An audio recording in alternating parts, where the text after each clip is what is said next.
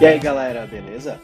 Esse é o podcast O que tem para assistir, que tem uma missão nobre: ajudar você a encontrar o que vê nas plataformas de streaming ou nos cinemas. Afinal, quem nunca entrou na Netflix e ficou horas e horas procurando algo para assistir e não encontrou nada? Mas não se preocupa, esse não é um debate de duas horas sobre o mesmo filme. A ideia é ser direto ao ponto, para você ouvir no busão, tá na academia, tá lavando a louça, limpando a casa, e você já decide o que você vai ver mais tarde, né?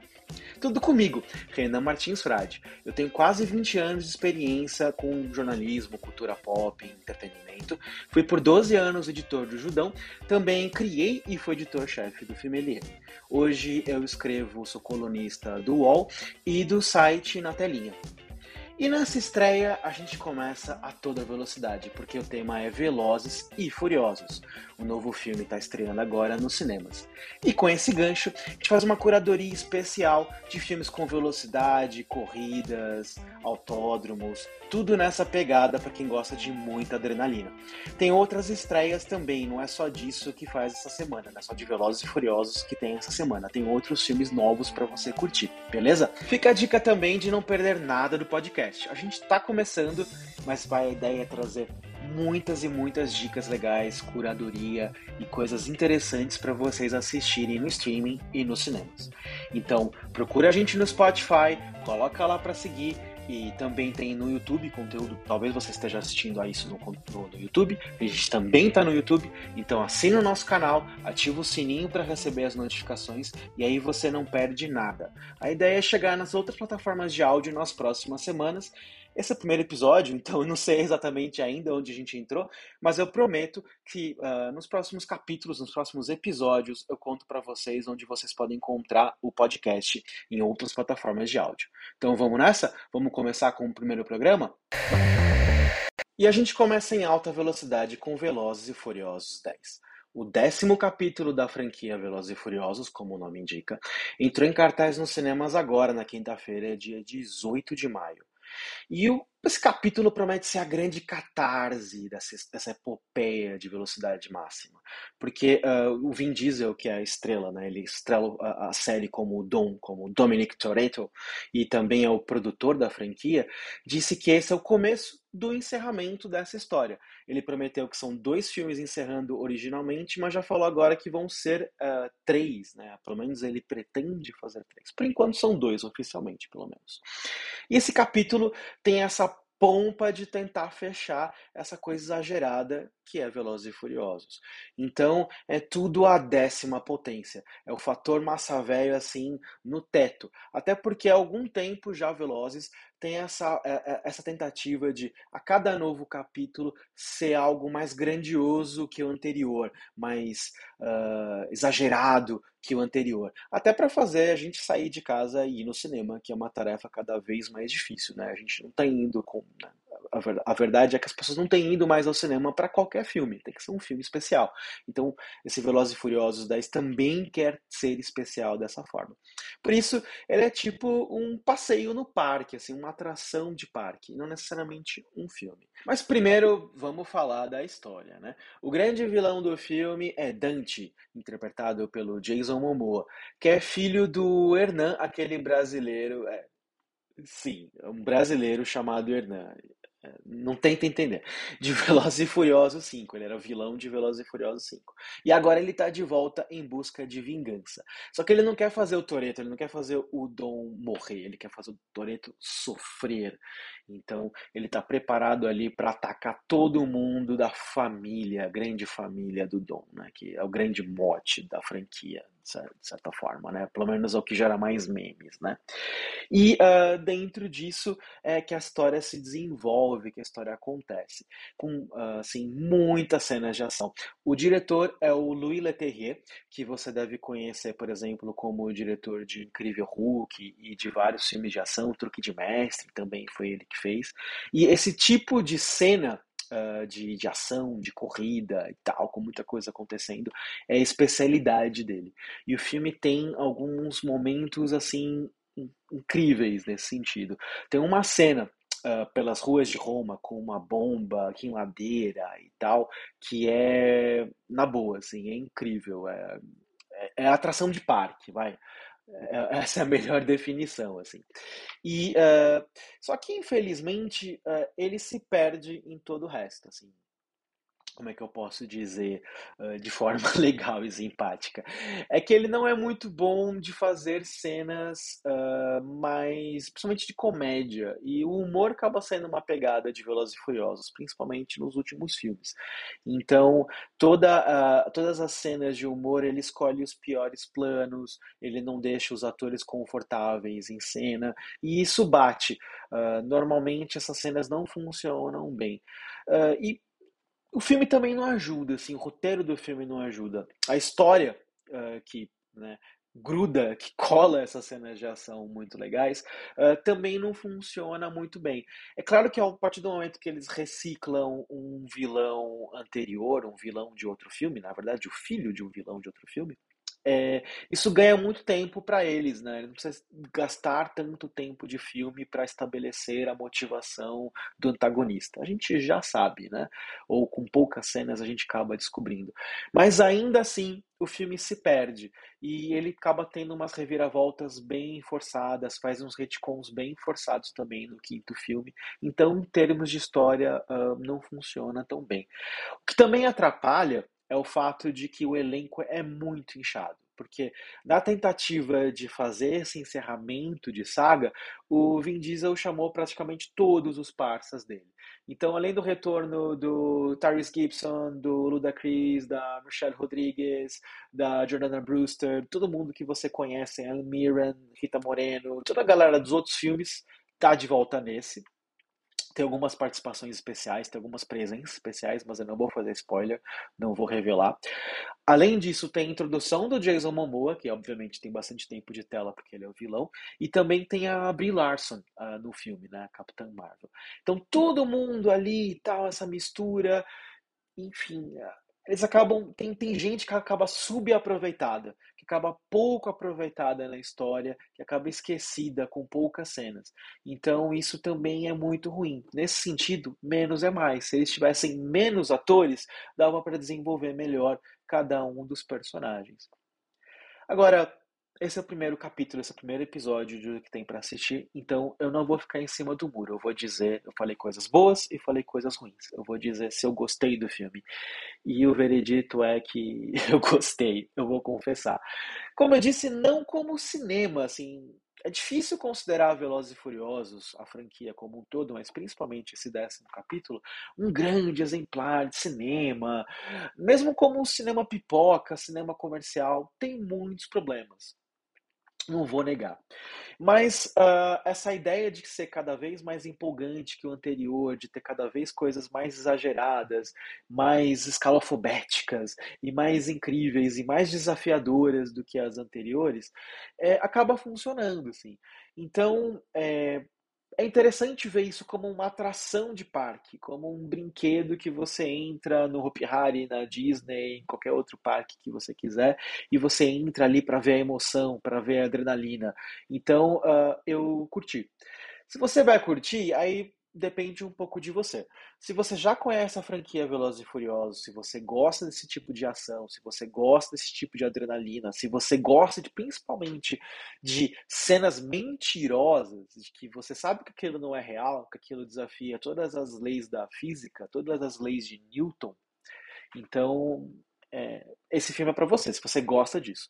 Se você não gosta disso, você tem uma cena que você olha, ah, nossa, que mentira e tal, então foge de Velozes e Furiosos, mas principalmente foge desse 10, porque não, não vai rolar, não vai ser para você.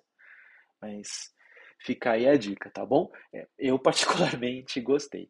O filme está em cartaz nos cinemas, então consulte a programação da sua sala favorita para saber quando e onde assistir. Não é só de Velozes e Furiosos que vivem as estreias dessa semana. Tem também novidade no Disney Plus, que é Homem-Formiga e a Vespa, Quantumania ou Quantumania, como você quiser, que está chegando agora à plataforma do Mickey. E esse é o 31 primeiro, eu tenho até que ver aqui a colinha, porque senão é, é muito filme, a, a lista já está longa. Mas esse é o 31 primeiro filme do universo cinematográfico da Marvel. E traz os heróis interpretados pelo Paul Rudd e pela Evangeline Lilly, enfrentando o vilão Kang, né? Que é vivido pelo Jonathan Majors e é o grande antagonista dessa nova fase da Marvel, né? De multiverso, essas coisas todas que a gente já tá vendo, viu no filme do Homem-Aranha, no último, né? Viu na série Loki e é a toada dos próximos filmes da Casa das Ideias, essa, essa coisa de multiverso. E o Kang vai ser o grande vilão dos Vingadores em 2025.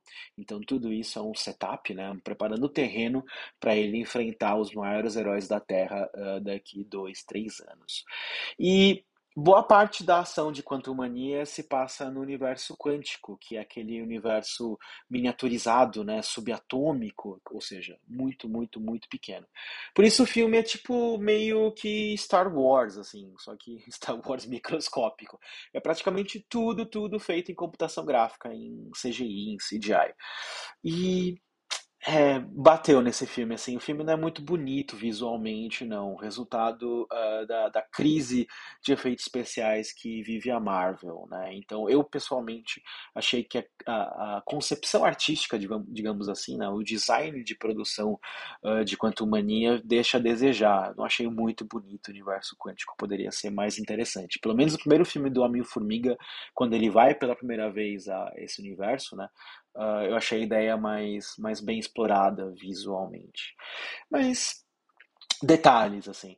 Uh, o filme vale a pena conferir porque quando a gente pensa nessa epopeia da Marvel, tudo faz parte de uma grande história. Então, como eu falei para vocês, o Kang que surge nesse filme, ou que tem mais um capítulo nesse filme, né? Ele surgiu primeiro na série Loki do Disney Plus, mas enfim, enquanto Mania ele tem um capítulo importante e o filme coloca algumas bases do que a gente vai ver a seguir nas próximas produções das Casas das Ideias, principalmente nos próximos dois filmes dos Vingadores, né? Que vão envolver essa coisa do multiverso e esse vilão interpretado pelo Jonathan Majors.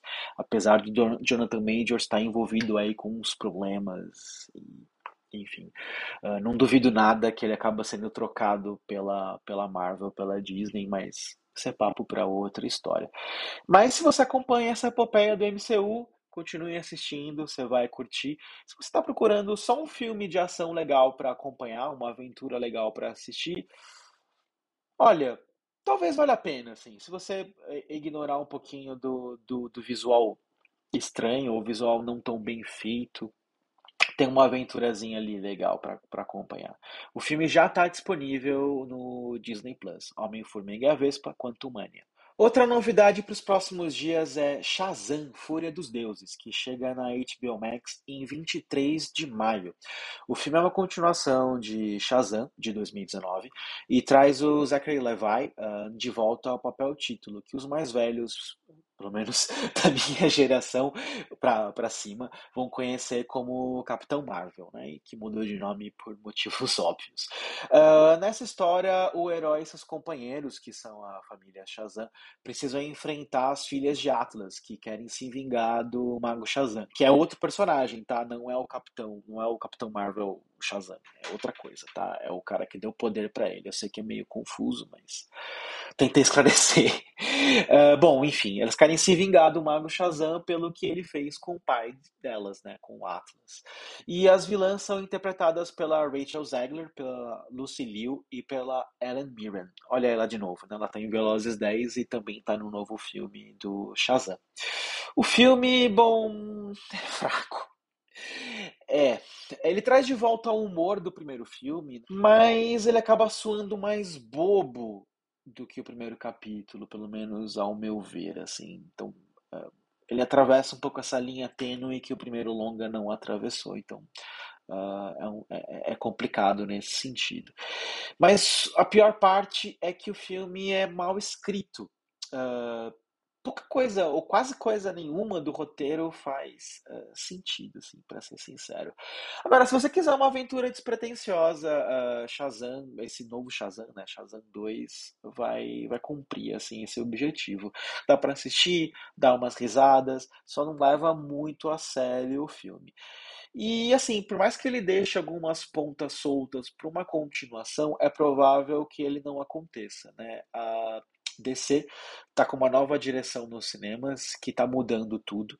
Então é provável que a gente, é possível que a gente não tenha um terceiro filme do Shazam, pelo menos não seguindo as mesmas bases. Muita coisa deve mudar. De qualquer forma, tem uma cena pós-créditos que deixa um gancho aí de multiverso que daria para ligar com The Flash.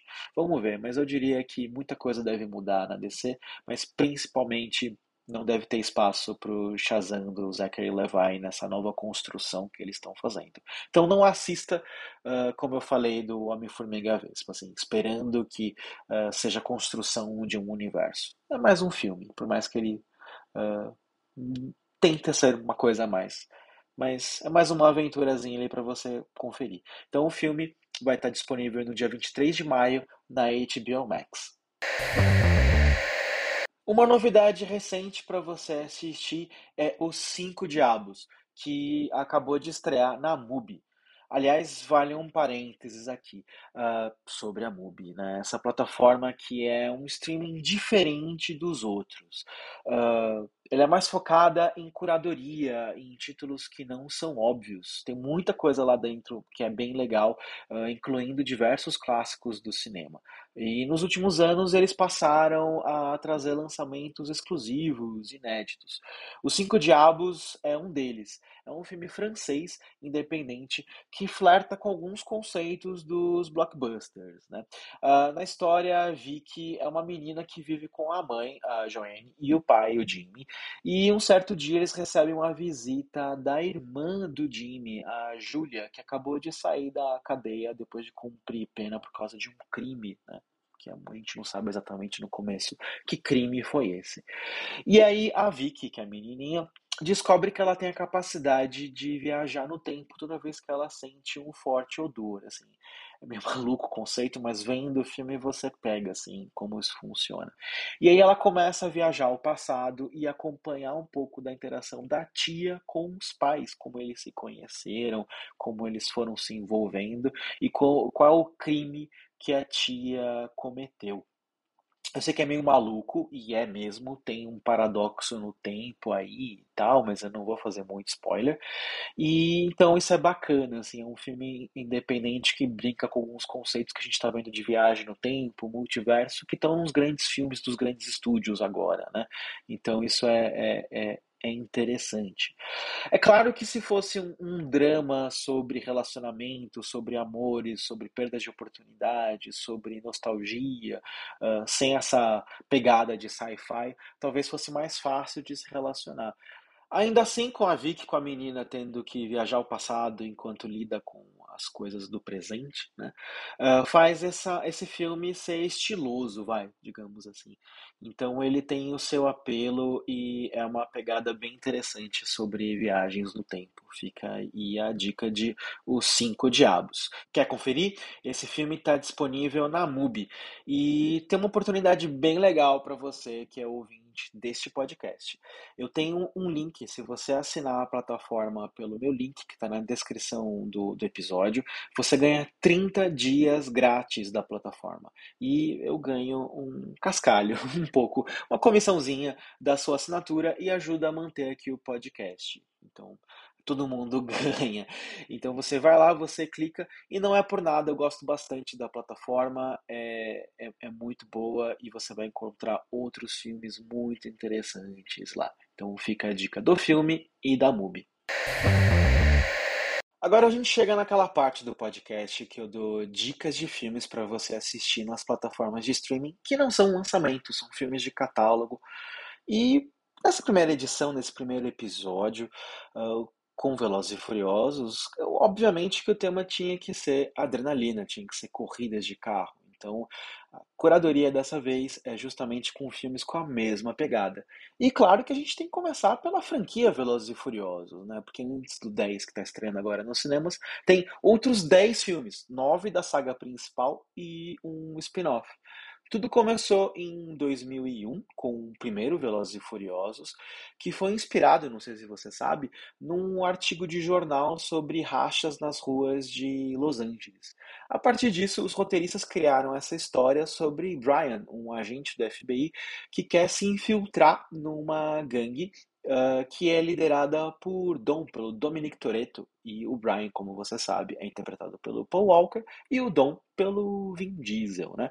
E como é uma gangue que faz rachas de carros em Los Angeles, o Brian acaba comprando um carro, né? Tunando um carro, por assim dizer, usar um termo. Não sei se vocês usam esse termo ainda, mas se usava naquela época de dois, começo dos anos 2000, de, tuna um carro para disputar rachas e se aproximar de Dom e da gangue dele. E aí ele acaba conhecendo a irmã do Dom, que é interpretada, que é a Mia, né, interpretada pela Jordana Brewster, e começa aí a história da franquia Velozes e Furiosos, uh, com esse filme que é bem, bem, bem a cara do, do começo dos anos 2000, né, vamos ser sinceros, para o bem e para o mal.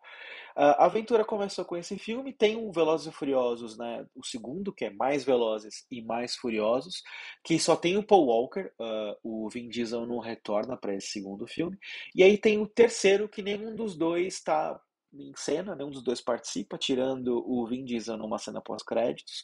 Uh, nenhum dos dois está nesse filme, mas uh, ele se passa em Tóquio, né? É o desafio em Tóquio. E esse parecia ser o fim de Velozes e Furiosos.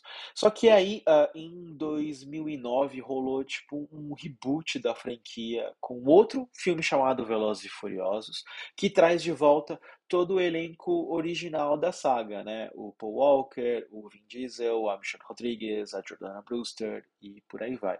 E esse relançamento, a partir daí, uh, eles pegam um, seguem uma pegada diferente para esses filmes. Os carros são importantes, são muito importantes, mas é menos uh, sobre os rachas em si e mais sobre aventuras usando desses carros. E aí a brincadeira começou a ser colocar uh, essa galera dirigindo em situações cada vez mais absurdas. E eles aos poucos vão se tornando meio que super-heróis. Eles são. Uh, só que em vez de uh, ser picado por uma aranha radiativa, ser um alien de outro planeta, é uma galera que tem uns superpoderes no blower e no nitro, de certa forma. Então, Teve esse quarto filme de 2009. Tem o Velozes e Furiosos uh, ah, 5, que é o que se passa no Rio de Janeiro, que assume de vez essa fórmula que a franquia ficou famosa.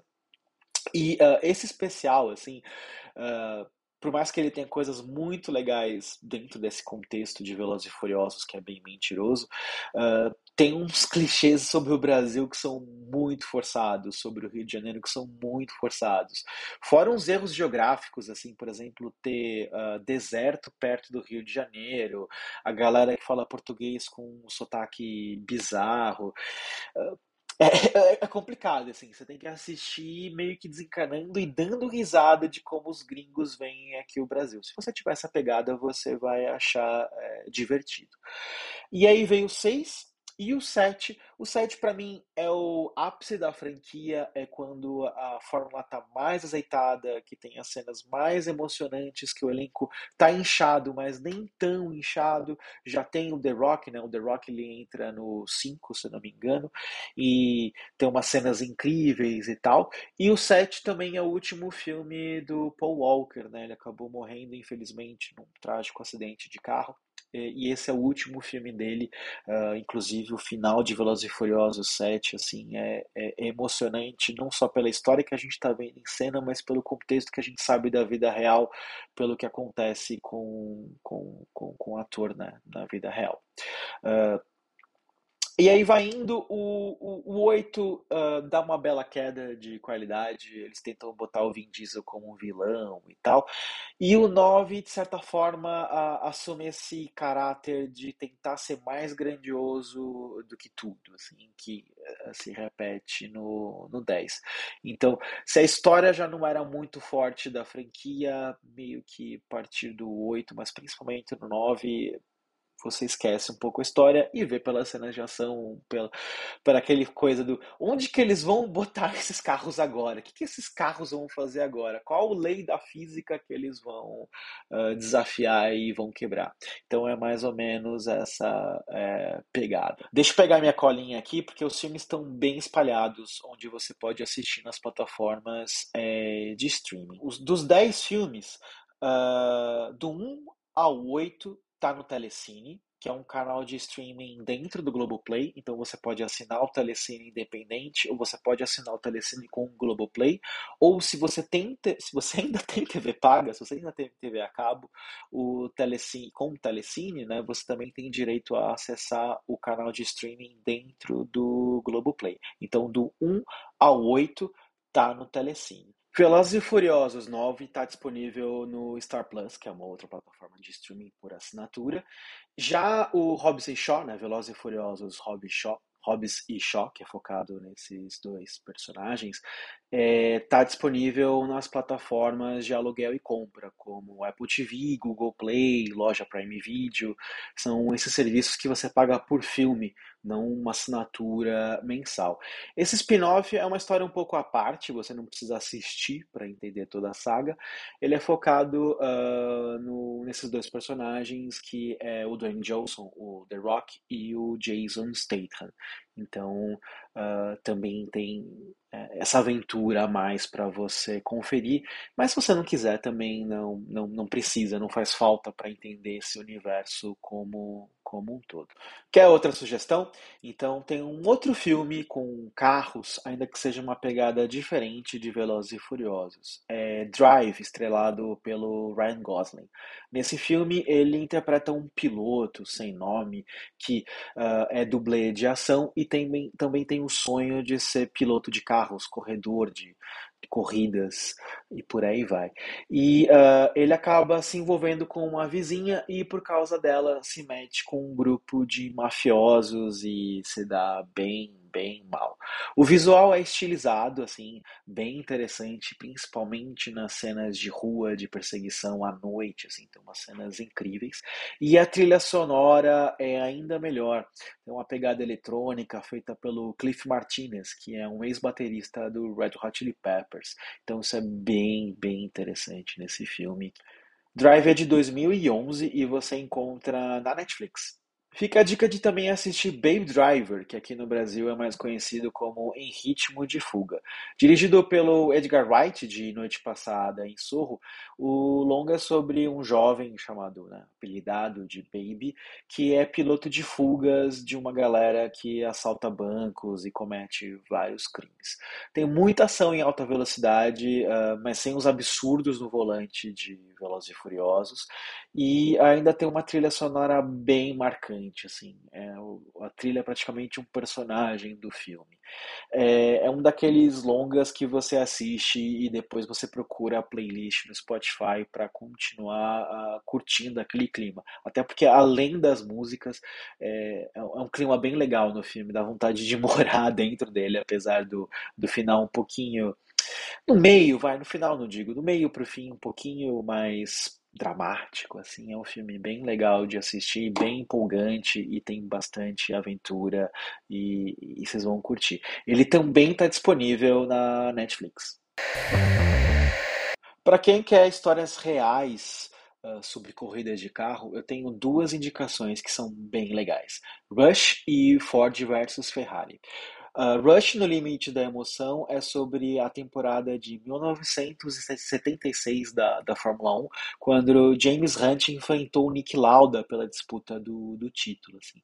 É uma história que na vida real já é bastante empolgante, com um grave acidente do Nick Lauda naquele ano, da, da famosa bola de fogo, e o filme consegue transformar isso uh, numa história hollywoodiana bem interessante, com drama, com aventura, com emoção, e é bem fiel na reconstituição dos carros, uh, dos fatos, inclusive do acidente do Lauda, assim, é, se você vê no filme, se você vê no YouTube a transmissão da TV da época, você vai ver o quanto foi fiel a reprodução que eles fizeram. Já Ford versus Ferrari conta a disputa das 24 horas de Le Mans de 1966, quando a Ford desafiou a Ferrari. Né? Os americanos tinham tentado comprar a icônica marca italiana, não deu certo, e aí a Ford fez o grande desafio: se eu não consigo comprar vocês, eu vou vencê-los onde importa para os italianos, que é na pista. E eles vão lá, fazem o Ford GT40 e tem essa grande de aventura para vencer o, a Ferrari uh, nas 24 horas de Le Mans. É bem legal ver esse filme é, com Matt Damon e com Christian Bale, que estão ótimos em cena e uh, é mais realístico, de certa forma, a, a abordagem que ele dá para cenas de corrida. Fica aí a dica. O Ford vs Ferrari está no Star Plus e o Rush está disponível na Netflix e no Paramount Plus. Ainda nessa pegada de corridas de autódromo, eu curto muito Dias de Trovão, estrelado pelo Tom Cruise. É uma espécie de Top Gun, só que em vez de se passar nos céus, ele se passa nas pistas da NASCAR, que é a categoria de Stock Cars americana. O diretor é o mesmo, é o Tony Scott. Ele dirigiu Top Gun e também uh, Dias de Trovão. Então é a mesma pegada, assim, de, de estilo de diretor, né? Então você vai sentir várias semelhanças. A história também é bem, é bem parecida. Uh, o filme é o puro suco dos anos 80 para os anos 90, nessa virada de década. Tem todos os clichês da época, pro bem e pro mal. A trilha sonora ela é bem eletrônica, tem a assinatura do Hans Zimmer, que é o mesmo de A Origem, só que ele estava na época baixa renda, ele não tem ainda uh, um, um, grande orçamento, então ele fez um, uma trilha sonora mais eletrônica que funciona bem para época, assim, e combina com as características de virada de década de 80 para 90 do filme. Então vocês vão achar bem interessante. Eu, pelo menos, gosto, apesar das uh, limitações. Uh, Dias de Trovão está disponível no Telecine dentro do Globoplay. Tá, eu sei, Dias de Trovão não é exatamente o filme mais refinado do mundo. É um cinema blockbuster, bem pipoca, e tudo mais. Agora, se você quer alguma coisa mais clássica, mais arte, uh, que seja mais por esse lado né, do cinema, uh, fica a dica então de Um Golpe à Italiana, estrelado pelo Michael Caine. E ele chefia nesse filme um grupo de ladrões que vai assaltar a sede da Fiat. E eles querem pegar um carregamento de ouro que está chegando da China para o fabricante de carros. Tem um humor bem britânico, cheio de atrapalhadas, uh, em meio a essa aventura, essa epopeia maluca para roubar esse dinheiro. Mas o destaque mesmo é a cena dos minis pelas ruas uh, de Turim, que é onde fica a sede da Fiat. Assim, é incrível, é, é, é cinema com, com, com C maiúsculo, assim, é muito legal. E é um dos uh, pontos altos com carros do cinema dos anos 60. Então, só essa cena em si vale, vale o filme todo, mas o filme é muito legal, principalmente o final, mas eu não vou fazer spoiler. Você tem que ver para você conferir o que acontece nesse final. Um golpe italiana, ele está disponível para alugar na, ou comprar na Apple TV e na loja Prime Video. Como você sabe, tem um link na descrição do episódio para você clicar, fica mais fácil para encontrar. A dica final é para assistir com a garotada. É a franquia Se Meu Fusca Falasse, que está inteirinha disponível no Disney Plus. São aqueles filmes inocentes, mas cheios de coração, sobre Herbie, o Fusquinha que se mete nas maiores atrapalhadas. Né? Uh, o Fusca sorri, né? ele tem aquela cara, ele tem aquele sorriso, e o Herbie, com a personalidade dele, é ainda mais encantador. Então é um filme ótimo de corridas de carro para assistir em família. O primeiro é muito bom, mas eu gosto muito do terceiro, que é Um Fusca em Monte Carlo que tem o Herbie disputando um grande rally, uh, se não me engano, de Paris a Monte Carlo, e a parte final ele anda pelas ruas do Principado, por aquela parte que ficou famosa no, no GP de Mônaco, né, que a gente conhece pelo GP de Mônaco. Então é bem interessante é, é, essa terceira parte.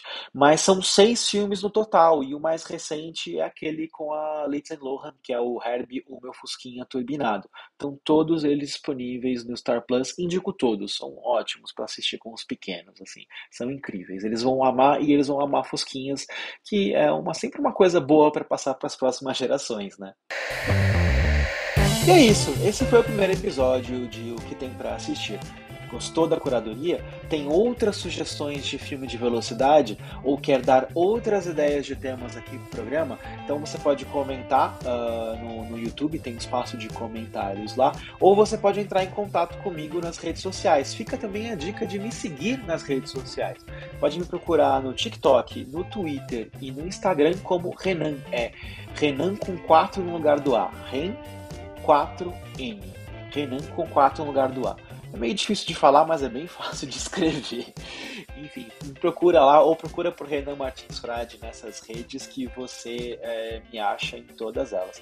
E também tem o meu grupo no WhatsApp. Lá você não perde nenhuma novidade daqui do programa e também de conteúdos que eu produzo uh, no UOL, na telinha, para o Omelete, onde eventualmente escrevo. O link do grupo também está na descrição do episódio, é só clicar lá uh, que você acha. Uh, e uma última informação importante: a disponibilidade que eu aqui dos filmes é referente a maio de 2023. Se você ouvir esse podcast no futuro, uh, pode ser que as opções tenham mudado. Então, você pode dar uma olhadinha em alguns sites que eu indico para acompanhar essa atualização de disponibilidade, que é o Just Watch e o próprio Google, tá? Uh, sempre confere nos dois porque eles nem sempre estão certos, então dá uma, um double check no Google e no Just Watch, tá bom? Então, um abraço e até o próximo programa.